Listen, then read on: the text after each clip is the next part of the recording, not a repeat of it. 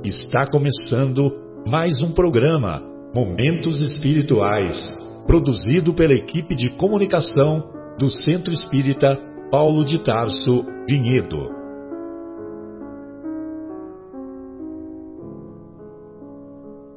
Se guardas contigo o estigma do sofrimento, indagando pela solução dos velhos problemas do ser e da dor, se percebes a nuvem que prenuncia a tormenta e o vórtice traiçoeiro das ondas em que navegas, vem conosco. Estudemos a rota de nossa multimilenar romagem no tempo, para sentirmos o calor da flama de nosso próprio espírito a palpitar e morredouro na eternidade, e acendendo o lume da esperança, perceberemos juntos em exaltação de alegria que Deus, o Pai de infinita bondade, nos traçou a divina destinação para além das estrelas.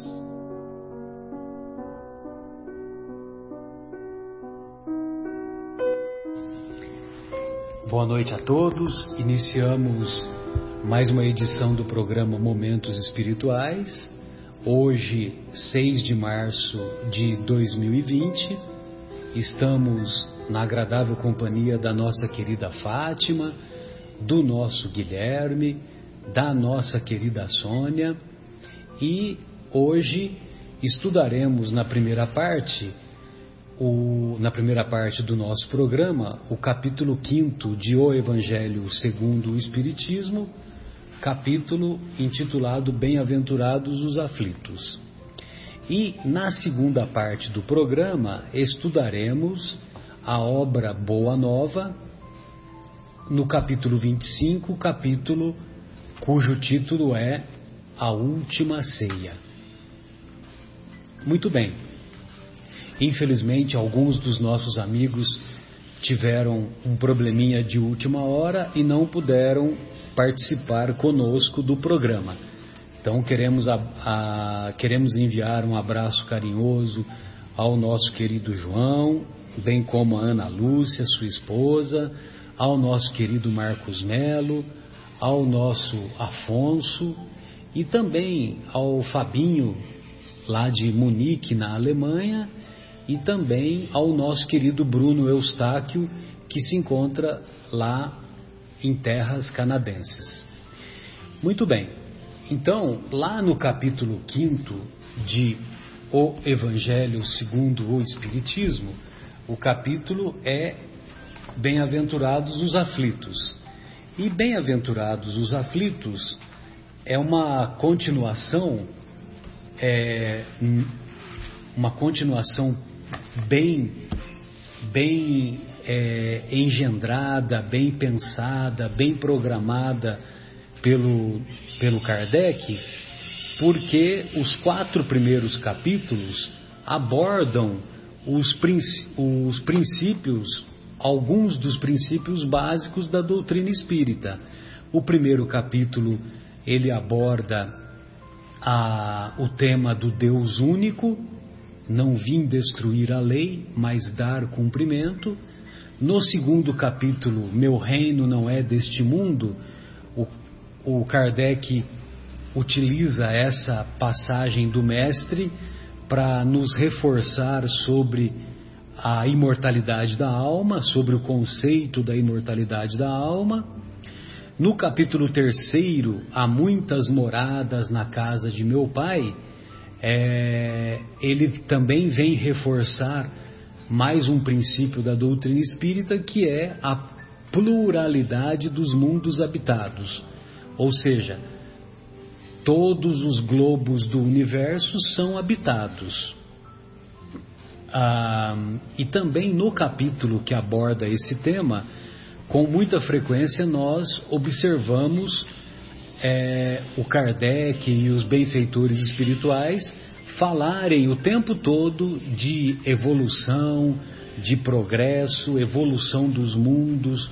Os mundos são criados como nós, espíritos simples e ignorantes, os mundos é um pouquinho diferente. Os mundos são classificados em mundos primitivos de, depois mundos de provas e expiações, que é a fase que nos encontramos, depois mundos de regeneração, na, na evolução mundos felizes ou ditosos, e depois mundos, ah, mundos de, de pureza celestial, mundos divinos, alguma, é um, um termo que é mais ou menos esse que o Kardec usa. Bem, como a hospedaria é muito, a hospedaria é muito grande, por quê? Porque tem muitos habitantes, né? Tem muitos moradores, tem muitos hóspedes. Por isso que no quarto capítulo o Kardec diz, utilizando-se do ensinamento do mestre, que ninguém poderá ver o reino de Deus se não nascer de novo. Agora, como nós nos encontramos num planeta de provas e expiações, no, no planeta de provas e expiações, ainda nós temos muitas aflições. Então, por isso que o Kardec colocou o quinto capítulo, Bem-aventurados os aflitos. E o sexto capítulo vai ser o Cristo Consolador. Olha só a sequência, né? Como, como tem uma lógica, né? Muito bem. E, e lá no Sermão do Monte é que nós vamos encontrar as bem-aventuranças que cujos ensinos são ensinados pelo mestre. E lá no, no quinto capítulo, na tradução do original grego que o nosso querido Haroldo Dutra Dias é, revelou ou editou publicou com a ajuda da Federação Espírita Brasileira, foi um trabalho muito bonito. Ele pegou do original grego e trouxe para o português. Então, o, na tradução do Haroldo, nós vamos encontrar assim: Vendo as turbas, Jesus subiu ao monte. Após assentar-se, aproximaram-se dele os seus discípulos e, abrindo a sua boca, os ensinava, dizendo: Bem-aventurados os pobres em espírito, porque deles é o reino dos céus. Bem-aventurados os aflitos, porque serão consolados. Então, notem que a primeira bem-aventurança é bem-aventurados os pobres de espírito, ou seja, bem-aventurados os humildes. Mas o Kardec preferiu colocar primeiro bem-aventurados os aflitos, porque serão consolados. E quando quando Kardec, quando Jesus diz bem-aventurados os aflitos, porque serão consolados, ele está querendo é, nos estimular a desenvolvermos uma virtude. E essa virtude é a virtude da resignação. É a virtude da aceitação das dores que a todos a, é, a todos nos atinge. Quem nunca teve um desafio da perda de um emprego, quem nunca teve o desafio da perda de um ente querido? Quem nunca teve um desafio de ah, uma situação de uma doença que trouxe angústia para si próprio ou para alguém da própria família? Enfim, os mais variados desafios que a vida a todos nos propõe e quando Jesus nos, nos estimula a dizendo bem-aventurados os aflitos porque serão consolados, ele está fazendo com que nós desenvolvamos ou sejamos capazes de desenvolver a virtude da resignação, a virtude da aceitação, a virtude de encararmos esses desafios, encararmos essas dores, encararmos essas aflições de cabeça erguida, demonstrando fé, demonstrando coragem, demonstrando fortaleza espiritual, que isso é que vai fazer com que nós é, saibamos realmente sofrer.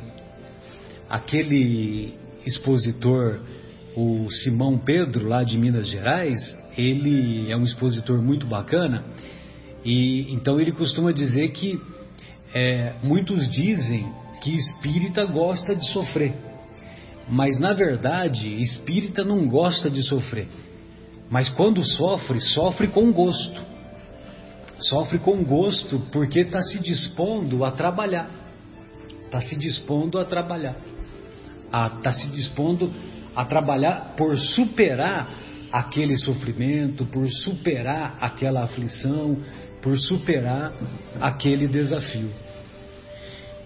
Hoje, é, um dos itens que nós vamos estudar também é o item 18 do Evangelho segundo o Espiritismo, que é uma mensagem muito bonita do assinada pelo padre Lacordaire, Henri Batista Dominique uh, de Lacordaire.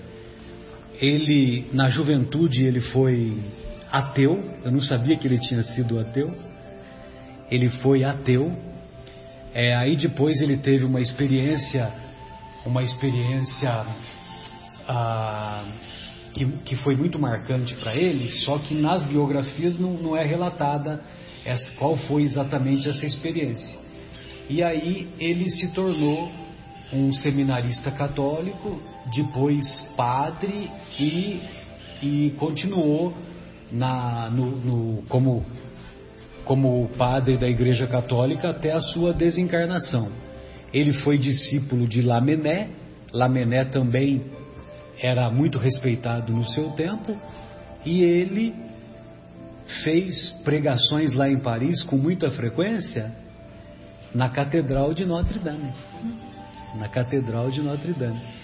E, e o interessante da história também é que muitos conceitos que ele, é, que ele apresentava em vida, ele agia como um espírita antes do espiritismo ser mais divulgado, mais conhecido.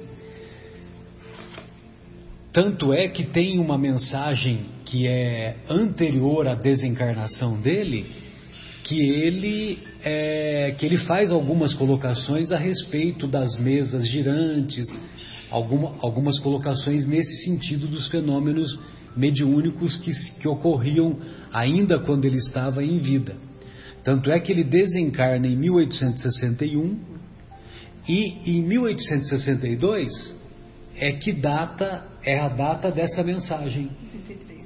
A bem e mal sofrer. Então, mas em 63 é essa do bem e mal sofrer. Ele tem outras quatro mensagens que é um, que é um pouquinho antes, logo depois da desencarnação dele.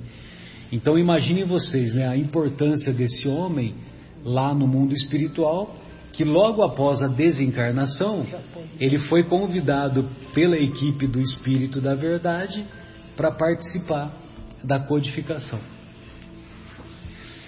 Então, eu só gostaria, eu só quis fazer essa introdução e aí eu gostaria que vocês ficassem à vontade para fazer para fazerem algumas considerações e em seguida daremos outras daremos outras opiniões. Fatinha, tem alguma consideração que você gostaria de falar? Sônia, Guilherme, fiquem à vontade.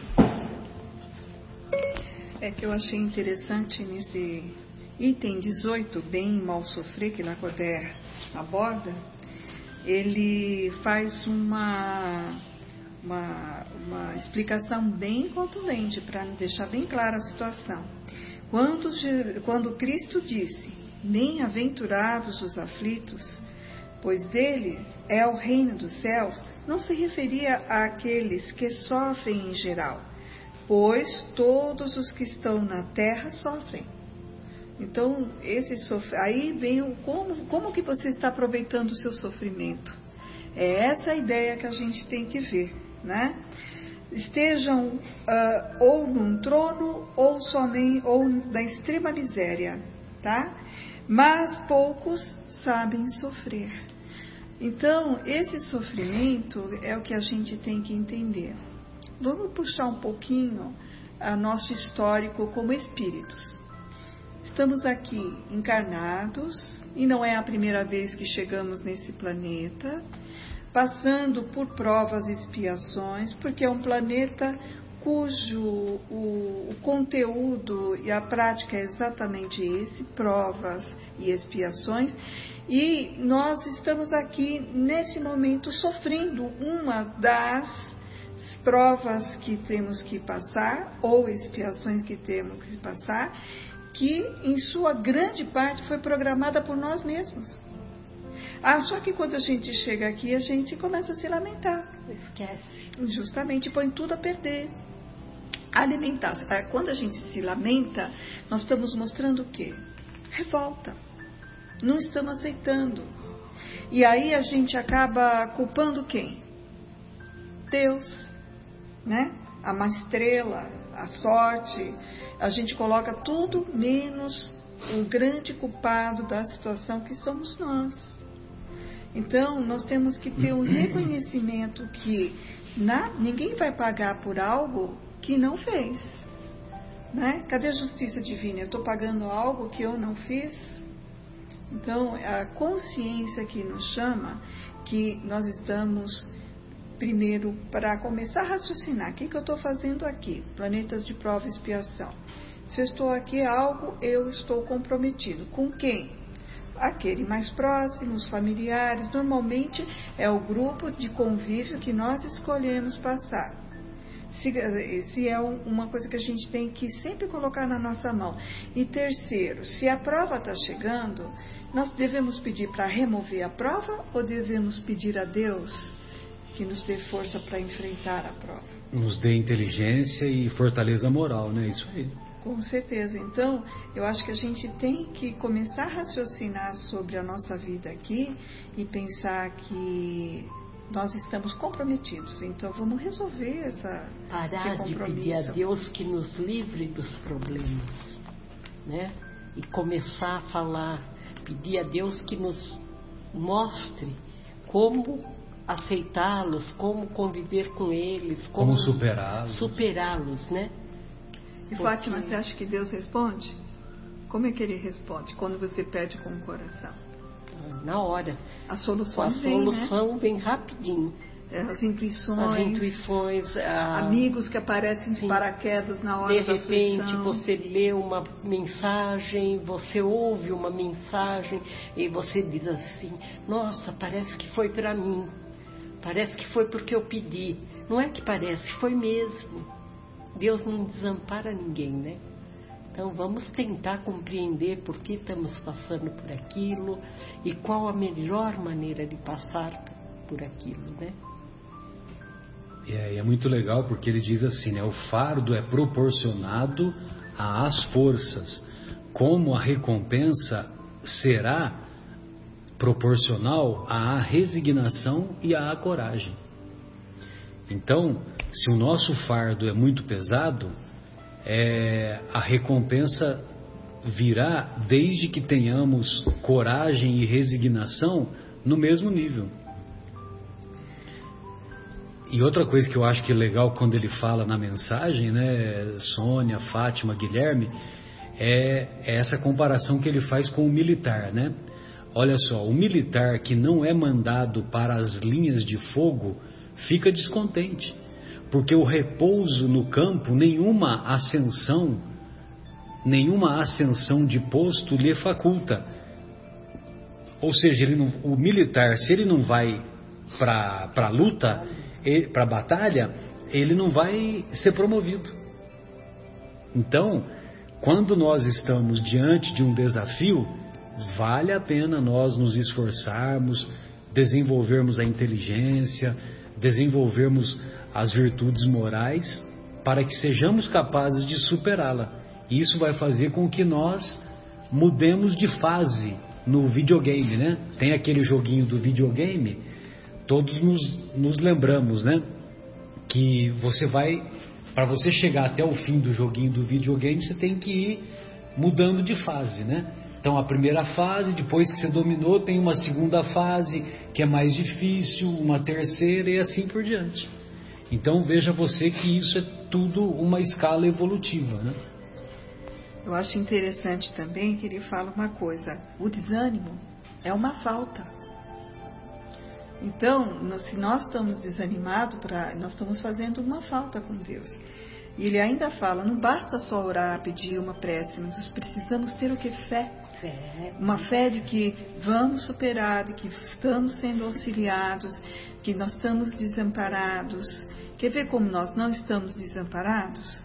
Qual é o, o, o, a entidade espiritual que nos acompanha desde o nascimento? O anjo da guarda. Anjo da guarda. Alguns falam mentores, outros falam espíritos familiares. Né? Espírito de luz. Espírito de luz. Espíritos protetores. Espíritos protetores. Então, desde quando nós nascemos, a gente tem um amparo. E eu acho que isso é muito importante para nós. E esse sentirmos. É pessoal, cada um tem o seu. Ah, isso Durante aí. Durante toda a existência. Olha a importância que Deus dá para nós para designar um espírito de luz que é superior a nós, que é né? muito Porque senão, superior, senão não estaria não vai ser anjo da guarda, cuidando né? da gente. Só a, toda encarnação ele vai estar ali durante todo o tempo e nós mal lembramos que ele existe. Isso é uma realidade. Então, a prece, quando dirigida com fé, quando o pedido é feito com humildade para esse anjo, ele está ali para nos ajudar, para nos intuir coisas boas. Sem então dúvida. vamos fazer uso desse anjo, vamos aproveitar essa oportunidade. Que é mais um instrumento, né? Sim, mais um instrumento que a. Para nos melhorarmos, para progredirmos. Exato, que a providência divina nos reserva, né? Não podemos dizer que estamos desamparados. Nós, é, como a Sônia tinha dito né, na, na argumentação dela, é, não é Deus o responsável pelo nosso sofrimento. Somos o responsável nós. somos nós mesmos, né? E cabe a nós, é, ao invés de nos afastarmos de Deus, nos esforçarmos para dele se aproximar. Porque quando nós caminhamos na direção dele, nós até nos sentimos melhores no, no nosso mundo íntimo, sentimos uma paz íntima, sentimos, sentimos-nos mais encorajados, mais fortalecidos. Agora, quando dele nos afastamos, aí o sentimento é oposto. E você falou um negócio aí, Marcelo, é, que a, o desafio é proporcional a. Como é que é? O, não tinha um proporcional aí? Tem, era um pouquinho que eu já te falo. O fardo é proporcional. O, fa, o fardo é proporcionado às forças, como a recompensa ou será a resignação e a coragem. Uhum. E eu percebo que a gente tem, é, e me incluo nisso, a gente tem aquela coisa de olhar para uma pessoa que está passando por alguma dificuldade maior e falar assim: eu não teria forças para aguentar o que você está passando, né? Até a hora que a gente ganha de presente uma coisa igual ou pior. Igual ou pior. E a gente olha e fala assim: bom, consegui, vou, vou encarar, né? E eu estou me lembrando aqui de uma coisa que está acontecendo no mundo inteiro que a gente está passando pelo coronavírus do Covid-19, ou seja, já é a 19 versão do, do, do corona, né? Aham. Porque o vírus é mutante. Porque ele é mutante. E enquanto estava só na China, a gente estava assim, ah, tá só na China, eles estão construindo um hospital em 10 dias, a coisa vai ser estancada lá. Começou a espalhar um pouquinho e a gente, ah, por enquanto tá, né, tá lá na Itália, tá, lá. Daqui a pouco veio para Vinhedo no Brasil, né? Não foi nem para, foi ali Valinhos, Vinhedo, foi caramba, peraí. Então é bem possível que a gente até possa pegar, calma aí, são 1,5% de mortalidade, o que, que eu posso fazer para me, me prevenir? Quer dizer, já virou uma realidade, eu já estou me preparando para encarar aquilo. Já está né? desinfetando as mãos. Desinfetando as mãos para tentar evi evitar pegar, mas a chance de pegar é relativamente grande, né? Então, assim, eu acho que a gente tem isso. A gente fica o tempo todo achando que, ah, eu não vou aguentar. Não vai chegar, a hora que vira realidade, sei lá como, a gente cria força e vai para cima, né? É e, e enfrenta, né? E você sabe que essas provas todas, Simplesmente é para testar a nossa fé. Está aqui. É a resolução desse capítulo, né? Quando vos atinge um motivo de dor ou de contrariedade, esforçai-vos para superar isso. E quando chegardes a dominar os ataques da impaciência, da raiva ou do desespero, podeis dizer com justa satisfação: fui o mais forte. Bem-aventurados os aflitos pode traduzir-se assim: Bem-aventurados aqueles que têm ocasião de provar a sua fé. De provar, de mostrar a sua fé, Sua sua firmeza. firmeza, sua perseverança e sua submissão à vontade de Deus. Isso mesmo. Porque terão centuplicada a alegria que lhes falta na terra. Porque depois do trabalho virá o repouso. É maravilhosa, né? Essa frase do finalzinho do La Cordera é demais. O né? espírito que consegue, a pessoa que consegue fazer, passar por- sem, com resignação, sem lamentação, todas as peripécias, ele é considerado, ele entra no plano espiritual como espírito completista. É a denominação que eles dão. Aquele que conseguiu completar a sua tarefa, a sua missão. missão. E a maioria que não consegue, não consegue, às vezes nem pela falta de tentativa da missão, mas pelo pouco cuidado que dá ao corpo, e o corpo não consegue chegar ao fim daquele período que ele teria para completar a missão, né? Como foi o caso do próprio André Luiz, né? Que E é por conta- verdade, nós temos uma missão. Ele abreviou né, a sua estada. Olha, você falou uma coisa muito interessante. Nós temos um tempo que é contado, eles numeram lá como dias, né? São 1786 dias, por exemplo, que você vai ficar na Terra. É, e eles é, enumeram mesmo nessa. Nós denominamos em anos. Ô louco, Sônia, aí é pouco, Entendeu? são só cinco anos, É, pelo amor de cinco- Deus. Sim, é, quanto uma criança, por exemplo, você vai ter lá 15 Ou mil. em 35 dias. mil dias. Bom, colocando no papel, a gente tem um tempo. Só que eh, e nós ganhamos a energia vital, Vital que é o né? fluido vital, para quê? Para que daquele tempo seja utilizado para você. Para que você consiga completar a missão. Mas você bebe, você fuma, você sai nas ruas à noite, você não dá o repouso, não se alimenta adequadamente, não dorme adequadamente. O que, que você está fazendo? Exaurindo o fluido vital. Então, de repente, se você tivesse que viver 60 anos, você acaba vivendo 45, entendeu? Se não morre antes por drogas ou overdose, né? De, de, de drogas, overdose. a- com a bebida, com o As fogo, bebidas, com a droga, fumo. acaba adquirindo doenças que te levam antes da hora Justamente. prevista. E né? aí você perdeu toda uma, uma, uma, Oportunidade. uma oportunidade de reencarnação, porque não é fácil você montar, é uma espécie de um teatro, né? Você tem que pôr a família que você precisa, pai, mãe, irmãos, né? Os amigos que você precisa passar, os adversários que você precisa conviver, às vezes estão dentro da família, às vezes podem estar fora. E de repente até a esposa que já nasceu, que seria a sua esposa no final, entendeu? Então a gente tem toda essa, essa complexidade, joga-se tudo nessa oportunidade, por isso que leva muito tempo para reencarnar, porque tem que juntar todo mundo outra vez numa próxima situação, né? E, a aceitação também. Quem vai aceitar ser seu pai, sua mãe?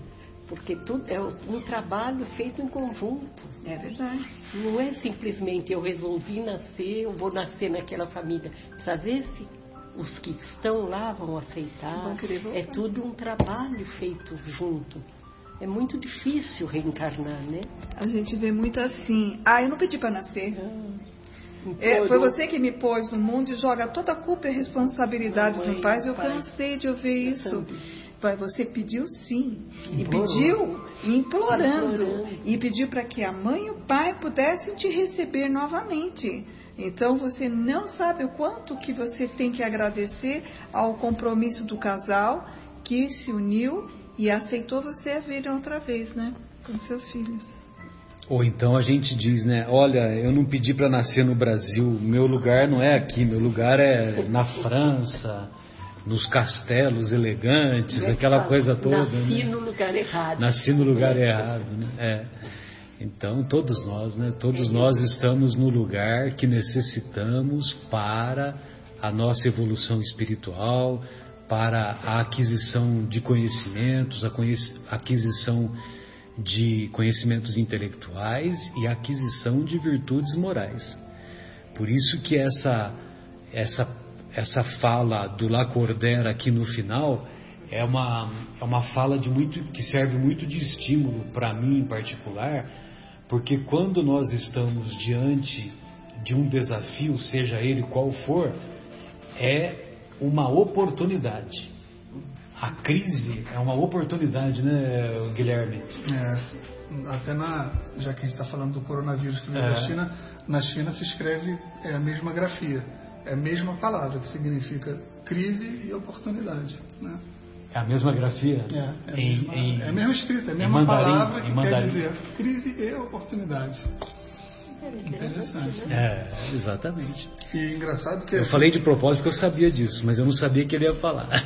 Mas o, o enquanto encarnados, a gente está tá falando que enquanto encarnados a gente é, pensa assim: puxa, está acontecendo aquilo com aquela pessoa e eu acho que eu não aguentaria.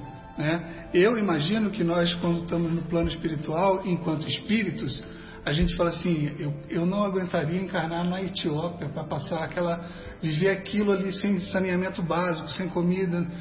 Também é a mesma coisa, né? Mas assim, de repente é o que a gente precisa. Olha, na próxima encarnação é lá mesmo que você vai. Não, pelo amor de Deus, pumba, fui. É. Você vai acordar lá e boa, você vai dar um jeito de fazer a tua missão do jeito que der. De se adaptar, é, né? É. De se adaptar à nova situação. Né? Exato.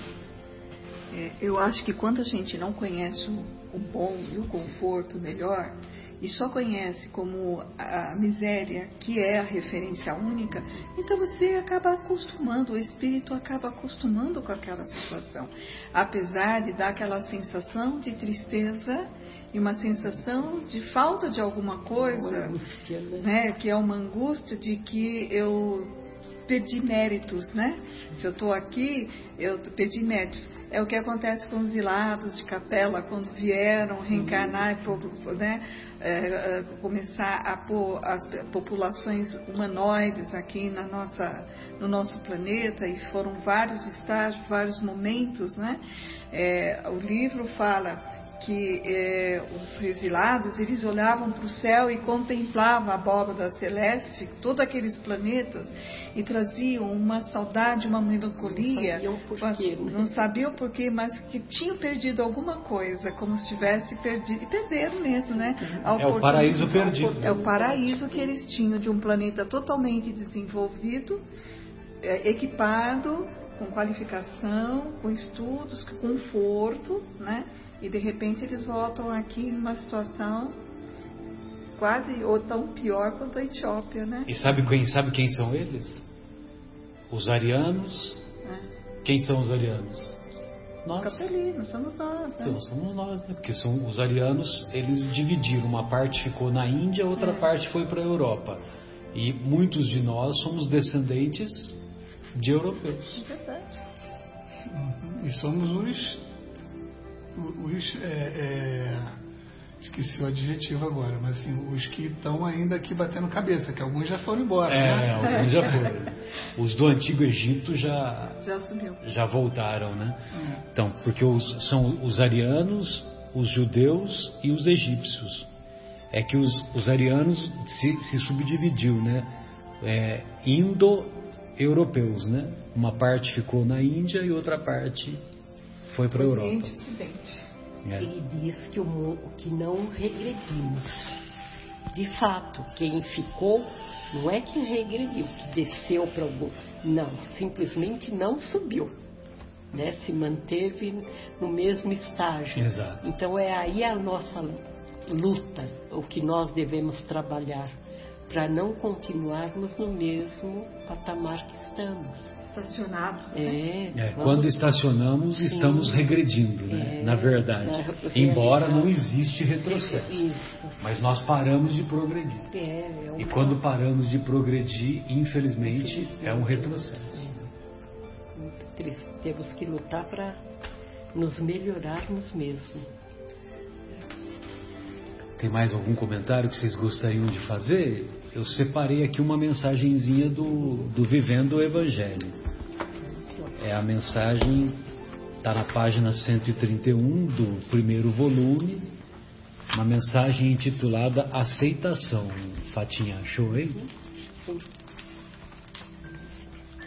Então, essa mensagem Aceitação, que é da obra Vivendo o Evangelho, do, é uma mensagem do André Luiz, psicografada pelo Toninho Baduí.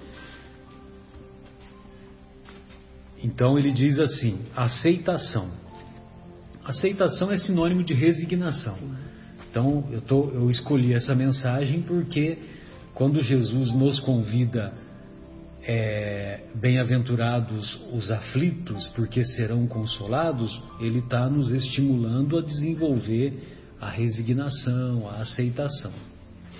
Então ele diz assim: o André Luiz diz assim: a doença é difícil, mas você se cura. A situação é crítica, mas você resolve. O trabalho é duro, mas você realiza. O objetivo é árduo, mas você alcança. A viagem é longa, mas você chega. A aflição é cruel, mas você supera. O acidente é grave, mas você escapa. A travessia é árdua, mas você consegue atravessá-la. A barreira é grande, mas você transpõe. A prova é rude, mas você vence. Em todas estas circunstâncias, você agradece a ajuda da bondade divina. Contudo, se os, se os acontecimentos são desfavoráveis, revolta-se contra os desígnios do alto, sinalizando que, em seu entendimento, a vontade de Deus só é justa quando ela está de acordo com os seus desejos.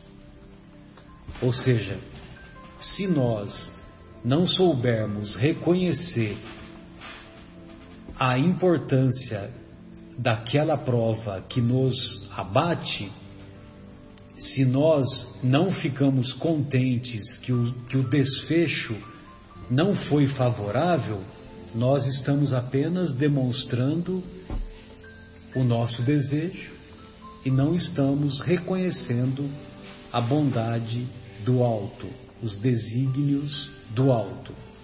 Então, é muito comum nós observarmos é, pessoas e tomara que nós não nos somemos a elas, que é, pelo fato do acontecimento não ter ocorrido exatamente como a gente gostaria ou como a gente imaginava, a gente se revolta, a gente não aceita, a gente se coloca numa posição inferior.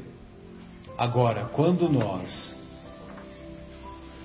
superamos a doença, a situação crítica, o trabalho duro, o objetivo árduo e superamos esses desafios, isso sim é estarmos em acordo com a resignação, estarmos em acordo com a aceitação.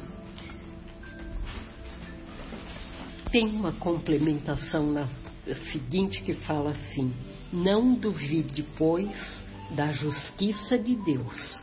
Sim, a derrota, embora o gosto amargo do fracasso, é sempre lição útil que lhe permite mais adiante conquistar os louros da vitória. Sem dúvida. É uma complementação para Sem dúvida. Pra... Muito bem escolhido, Se nós formos olhando em cada mensagem complementa uma complementa Sem a dúvida. outra. Sem Mas dúvida. Ah, não duvidar da justiça de Deus, que Deus jamais faria alguma coisa para nos prejudicar. Por o isso, amor... o teste da fé. Sim. A é, fé não gera dúvida. E a fé não é aquela fé eu acredito, é a fé com a certeza. É, né? é verdade. O que eu acho também interessante é que tudo na vida tem solução. Nem sempre é aquilo que nós esperamos, nem sempre é aquilo que nós esperamos, mas a solução vem. Então a gente tem que entender que às vezes não é do nosso jeito, mas ela vem, vem para ser resolvida. E o mal, ele não é eterno, ele tem fases de duração conforme a necessidade do nosso aprendizagem. Tem provas que são curtas, tem provas que são um pouquinho mais longas, mas todas têm o seu objetivo a ser alcançado. É, e lembrando que assim, não tem nada de errado da gente é, não se conformar e tentar mudar uma determinada realidade. Aliás, devemos fazer isso. Então, se eu estou com alguma dificuldade financeira, Deus não quer que eu seja resignado a ponto de ficar chorando minhas misérias ou então pedindo esmola. Ou até quer, não sei. Mas nada me impede de tentar um trabalho, de tentar honestamente conseguir dinheiro. Mesma coisa com a saúde. Eu posso ter uma doença, nada impede que eu vá no médico para tentar me curar. Mas chega uma hora que é igual morder o cotovelo, né? A gente pode tentar o quanto que a gente quiser, que a menos que quebre o braço, a gente não consegue morder o cotovelo. Nessas horas, talvez seja o momento de falar assim: caramba, é isso, né? E a gente aceitar aquele destino como de fato a vontade de Deus, eventualmente até de um pedido nosso, né? E a gente luta em todos os sentidos. O meu time está jogando, é óbvio que o meu time vai ganhar. Quando o meu time não ganha, eu fico zangado. Eu sinto raiva dentro do meu corpo quando o time não ganha. É, eu programo minhas férias e por acaso chove naquela semana, eu sinto raiva porque não está fazendo sol nas minhas férias, né? Eu programo obra no inverno que é menor índice pluviométrico e chove na obra e eu fico com raiva. Então a gente com as mínimas coisas, as coisas mais supérfluas que existem, a gente já tem essa essa emoção de raiva de coisas que não vão de acordo com o que a gente quer, né? Imagina com uma dificuldade financeira, com uma doença um pouco mais grave, com a perda do ente querido que eventualmente não era para morrer, como por exemplo o caso de um filho. Quem, quem imagina, né? Perder o filho é uma coisa totalmente fora de uma ordem e por aí vai, né? Então é isso, a gente tem que saber a hora que está tentando morder o cotovelo e parar, né? É, os estimados ouvintes não, não puderam ver o gesto que o Guilherme fez, porque toda vez que ele falava que ele sentia raiva, ele apontava para o estômago e para o intestino, né? E é curioso isso, né, Guilherme? Porque a, é, é, muito comum hoje, cada vez, cada vez a gente observa com mais frequência, e eu posso dizer de mim mesmo, tem uma síndrome que é, tem sido muito frequente, que é a síndrome do intestino irritável e do cólon irritável. Então, síndrome do intestino e síndrome do cólon irritável. Então, muitas vezes, e essa, e essa síndrome, a, os pesquisadores não encontram causa nenhuma, né? Porque a causa não é uma causa física, é uma causa de ordem psicoemocional. Então, tanto é que o, os tratamentos que existem é para diminuir os sintomas, mas não tem um tratamento específico que vai lá. Ah, é um vírus o causador, então vamos fazer um remédio ou uma vacina para o vírus e acabar. Ah, é uma bactéria, vai lá e usa o antibiótico próprio, não é isso. Aí é um conjunto de, de tratamentos, né? Sendo que o principal deles é a terapia psicológica. Educação mental. É, exatamente. Ou seja, a partir do momento que você fica em paz consigo próprio, que você fica equilibrado, bom, você acompanha muito isso no seu trabalho, né? É, aí você, aí há uma estabilização do quadro, né? O intestino deixa de ser igual ao dono, deixa de ser irritável. Uhum. Só para ah, pegar um gancho, né? Que as, a medicina como homeopatia, até a acupuntura, fala que os sentimentos estão alojados na região do intestino. é, algum sofrimento que você passa, angústia, é ele que absorve, é ele que acaba uh, gerindo ou não digerindo as angústias e esse processo. Então, o intestino ele é o segundo cérebro da nossa, da nossa, do nosso organismo, né? O, o cérebro que nós temos que comanda todos os órgãos e esse segundo cérebro ele está mais coligado ao ponto emocional, ao ponto emocional. Pois não, Gui. É, é, incrível, né? A gente fica, a gente sabe muito, por, por mais evoluída que a medicina esteja, a gente ainda sabe muito pouco do corpo, do cérebro especificamente, né? Não sei se é verdade, mas a gente estava falando outro dia eu ouvi falar que uma pessoa que recebe é, transplante de órgão, eventualmente começa a ter memórias e, e, lembranças de coisas que aconteceram na vida da pessoa que foi a doadora. Aí eu já não sei se é mito ou se é, tem alguma verdade por detrás, né? Mas tem alguns estudos, é, alguns. É, tem verdade por detrás porque é, no começo permitia-se que o suicida doasse órgãos. E hoje não mais permite. Ah, é? Não mais é permitido. E por isso sem dúvida. Por causa de relatos que ocorreram depois. Então, a, a, mortes violentas, acidente e tal, não tem, não tem problema. Agora, morte causada por suicídio não é não é considerado doador. Cara, não sabia disso. É. Bem, então, é, tem mais algum comentário? Nós poderíamos então desfechar essa primeira parte e retornaremos em seguida com a segunda parte do nosso programa, estudando a obra Boa Nova. Até já!